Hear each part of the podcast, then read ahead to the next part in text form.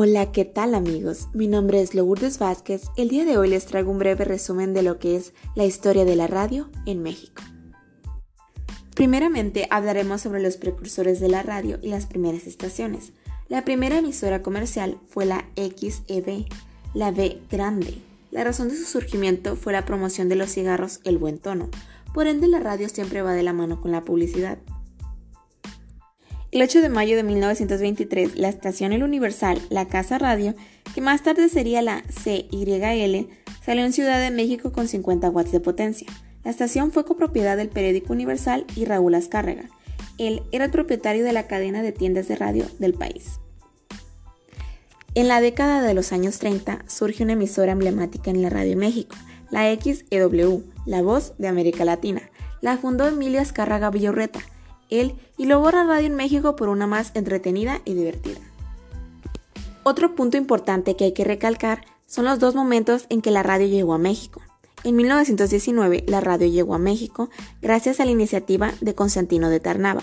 Sin embargo, el proyecto del ingeniero se consolidó en 1921 al inaugurar la emisora CYO, posteriormente conocida como XEH. Un breve paseo de la historia de la radio hasta la actualidad a través de mi voz.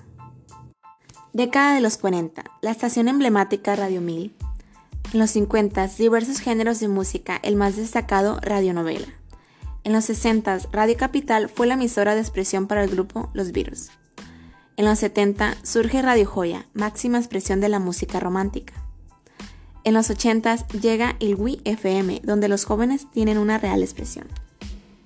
En 1985, un sismo sacude la Ciudad de México. Esto hace que las estaciones de radio apaguen la música, dando paso a la programación hablada. El periodista Jacobo Saludowski fue la única voz que pudo informar a la gente sobre el lamentable hecho. En la década del 2000 se genera un debate sobre qué sistema de radio digital México debe tomar. Se presenta el sistema iBook, que fue llevado a cabo en Estados Unidos. En el 2011, el presidente Felipe Calderón optó por el sistema iBook, con la ventaja de trabajar AM y FM de manera simultánea, de radio análoga y digital. Hoy en día, el Instituto Mexicano de la Radio está transmitiendo a través del sistema iBook. La radio formó parte de la vida de la población en el mundo y en muchos casos fue el primer medio de comunicación con el que la gente se enteró de sucesos que cambiaron la historia.